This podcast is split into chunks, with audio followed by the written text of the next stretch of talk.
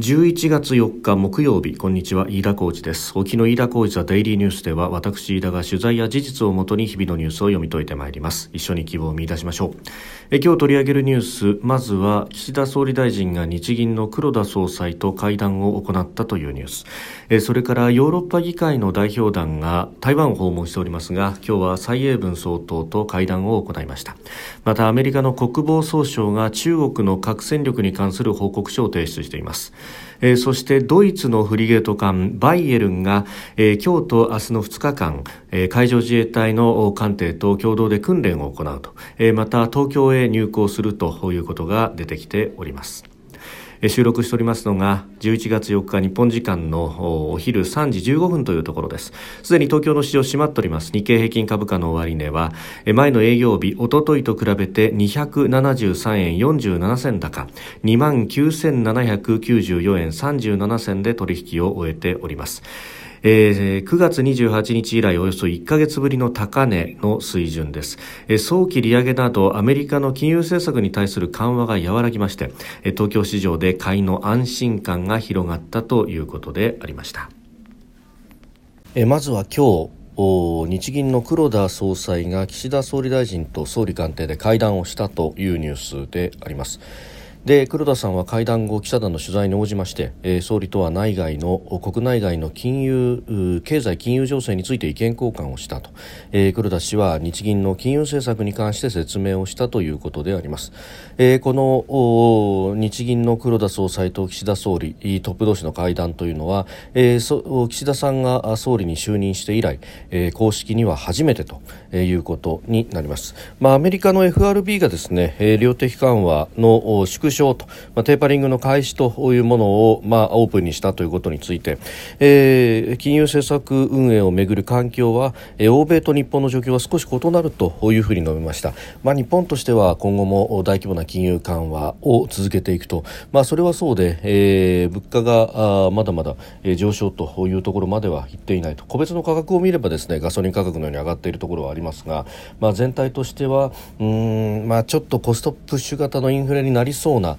えー、懸念というものありながらもまだまだ、えー、やる余地はある。ただし、えー、時間は限られるということも、まあ、一方で言える。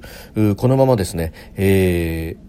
原油の値段が高止まりするであるとかあるいは、えー、供給の引き締まり、えー、半導体であるとかですねその他さまざまな材料系が、えー、日本に入ってこなくなってきているというようなことが続けば、えー、不況下でありながらインフレというですね、えー、非常にまずい状況にもなっていくだからこそ、えー、内需を喚起し、えー、経済を回していくというところの、えー、政策をですね本当待ったなしで一刻も早くやらなければいけないというような状況なんだろうと思います。まあ夢夢ですねこここで緊縮に舵を切ったりとか、えー、コロナが収束しかかっているということで今までの大盤振る舞いを取り返すようなですね、えー、コロナ増税だみたいな議論というものは、えー、してはならないしそういったことがまあ市場に伝わるだけでも、えー、ネガティブに取られるんではないかというふうにも思うところであります。まああのー、10日からあ国会が始まってそこで主犯指名がというところですが、まあ、一刻も早く補正予算そしてさらには来年度の本予算と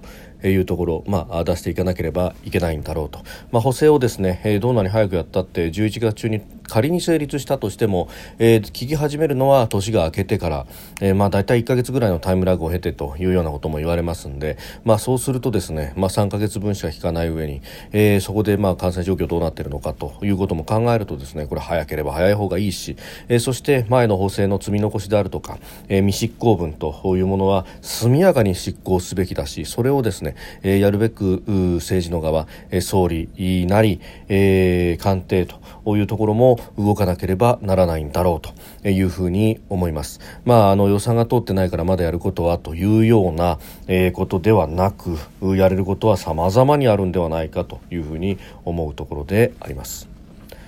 えー、そしてですね、まあ、経済力を落とすといろんなところで、えー、日本のプレゼンスというのが弱まるというところですがこれだけ、えー、日本を取り巻く環境というものが緊迫化してくる中でですね、えー、それが致命傷になりかねないということはここでもルール申し上げている通りですが、えー、台湾のですね蔡英文総統が、えー、欧州議会 EU 議会の代表団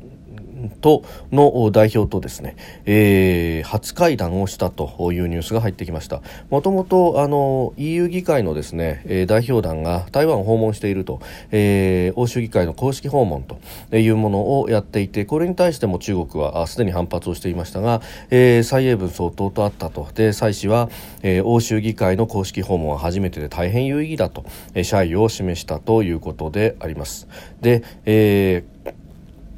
会談の中でこの代表団を率いるフランス選出の欧州議員、えー、ラファエル・グルックスマン氏は、えー、中国からの圧力を受け続ける台湾は孤独ではないと、えー、ヨーロッパは、自由、法による支配人間の尊厳を守るために台湾に寄り添い立ち上がるというふうに述べたと。で、この台湾訪問の目的についてもですね EU もしっかりと台湾への支持を表明する時期に来たと考えたと、いうふうに語ったと。やはりこの辺、まあ、もちろんねフランス選出の欧州議員であるということそれから、こ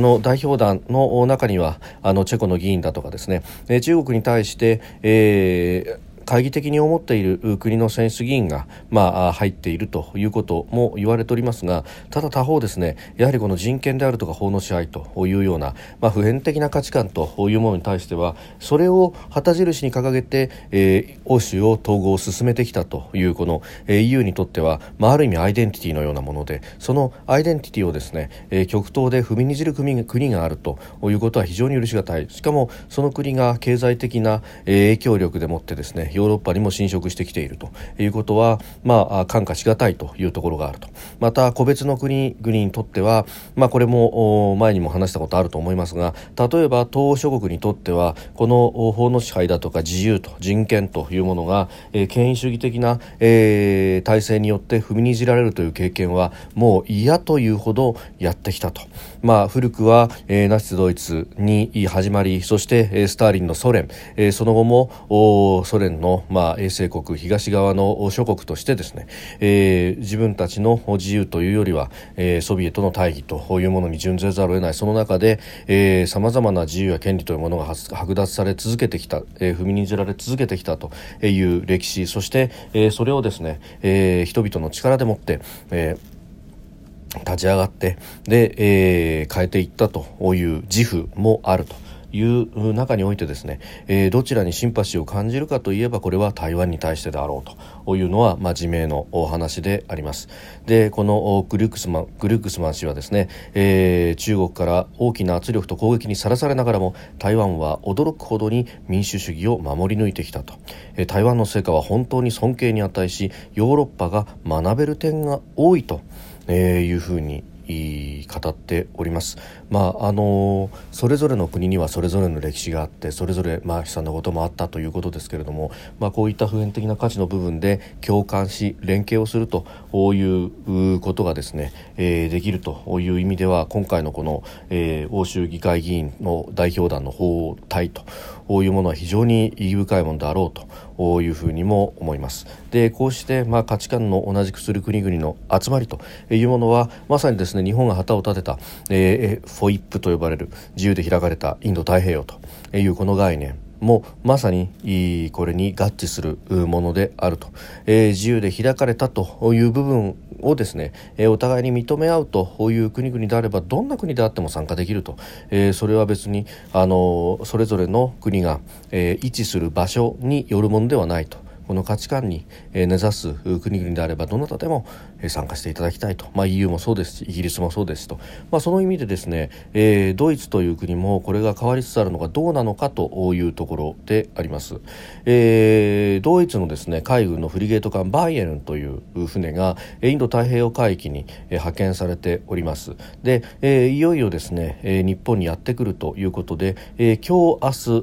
明日で日本にやってくるという予定であります。で、え、関東南方の太平洋でですね今日から海上自衛隊と共同訓練をすると。もうこれはすでに先週末の段階であ、えー、ごめんなさい、えー、祝日前ですね、えー、火曜日の段階で、えー、海上自衛隊からアナウンスもされております、えー、ドイツ海軍との間で戦技向上のために、えー、連携の強化というところで、えー、演習をするんであると。で、えー、海事からは護衛艦サミダレがそして、えー、ドイツからはこのフリゲート艦バイエルンが参加ということになっております。で4日5日あ訓練をやるということですけれども5日にはですね、えー、寄港してくると。東京に寄港するということが言われております。で明日5日ですけれども岸防衛大臣がこのバイエルンに乗船し視察をするということも合わせてえ2日の会見の中で明らかになっております。まあ、これ、折しも今日ですね、えー、自民党の役員会で、えー、幹事長人事というものが正式に決定して茂木幹事長誕生と、まあ、それとともにですね、えー、外務大臣の椅子が空席になりましたのでここは、えー、岸田総理大臣があ兼務をするということが言われております、えー、そういう手続きになるということなんですがなんですがですねこうしてドイツからフリゲート艦がやってくる、えー、台湾にはヨーロッパ議会の代表団が訪台しているというタイミングの中で、えー、日本はあ外相の椅子が空位のままと。いうのが本当にいいのかどうかというのは重ね重ね疑問に残る、ところなんだろうというふうに思います。でまああのそこの部分も含めてですね、岸防衛大臣がきちっとまあ自分のノリの部分では最大限に役割を果たすという意味でまああのもちろん表敬訪問でですね、このドイツ海軍の、派遣部隊の司令官なりが、えー、一概に来て、会見をするということだってあり得るところですが、えー、岸さん自らですね、えー、バイエルンに行き、えー、フリゲート艦に乗艦してそこで視察をしさらには、えー、司令官たちともおそらくは言葉を交わすことになるだろうというふうに思います。まあ思えばですねこのフォイップという自由で開かれたインド太平洋、えー、この旗についてもまあ兄である安倍晋三さんが、まあ、掲げたその政権で掲げた旗であるということでもあるし今回のドイツのバイエルの機構というのもまさに、えー、自由で開かれたインド太平洋、えー、ここへの貢献というものを、まあ、ドイツ側も言っている、えー、ドイツも独自にインド太平洋戦略というものを、まあ、制定しているというようなことも合わせて考えるとですね、えー、ここへ来てこの人権だとか法の支配だとか普遍的な価値というものを共有する国々でやはり中国に対して、えーまあ、きちっとうん抑止をしていこうというような、えー、ことが、まあ、ソフトパワーハードパワーさまざまな面で言われていると、うん、いうことが動いているなという感じがあります。えー、そしてアメリカの側は危機感とともにこうした情勢を見ているというのが、えー、今日ですね国アメリカ国防総省が、えー、中国の軍事力に関する年次報告書2021年版をまとめました、えー、中国の核弾頭の保有数が、えー、2030年までに少なくとも1000発と、えー、20年時点の保有数の推計200発から5倍に増えるというふうに見積もっております。まあ、軍拡競争が激しくなるんじゃないかというふうに日本のメディアの記事では伝えておりますけれども、まあ、非常にこれは有識事態であるとしかもこの核弾頭が増えるだけじゃなくて、え、この核弾頭をですね運搬する能力であるとか、え、その選択肢も非常に、えー、多岐にわたってきているというところも懸念材料です、えー、大陸間弾道弾や潜水艦発射型の弾道ミサイル SLBM なのみならず、まあ、空中から発射するような形というものなどもありますしまたあの先日8月に実験をしたということが報じられました極超音速兵器、えー、ここにうん核弾頭を乗せてというようなことになると、まあ、今のところはまだ、目標から30キロほどずれるというようなことが言われておりますがこれがピンポイントにということになればですね全く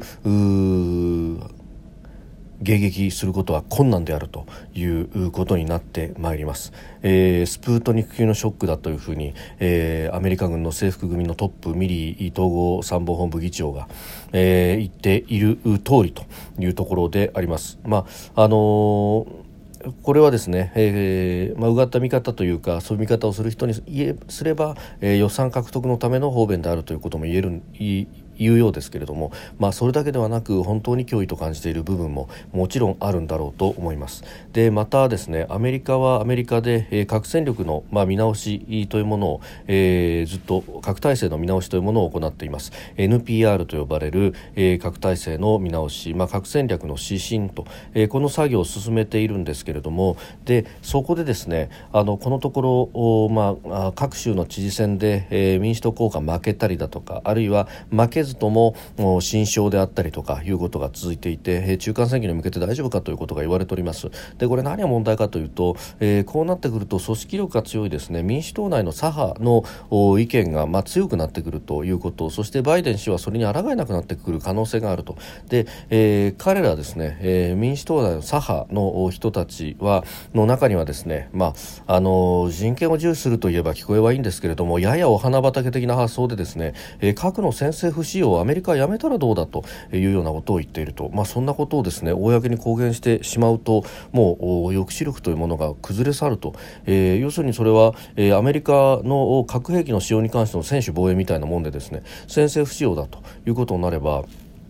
ね、アメリカが核攻撃なりを受けないことにはアメリカは核兵器を使えませんと、えー、いうことをこう言うわけで、えー、そうすると核の傘の下で抑止力というものをまあ構築している、えー、同盟国も含めてですね、えー、危機にさらされるということにもなってしまいます。まあ、あのそうした動きに対してのカウンターという部分もあって、えー、こういう報告書が出てきているという面もあろうかと思いますけれども、えー、これは日本全く人事ではないニュースだというふうにも思います。飯田浩司はデイリーニュース月曜から金曜までの夕方から夜にかけてポッドキャストで配信しております。番組ニュースに関してご意見感想飯田 TDN アットマーク Gmail.com までお送りください。飯田浩司はデイリーニュース。また明日もぜひお聞きください。飯田浩司でした。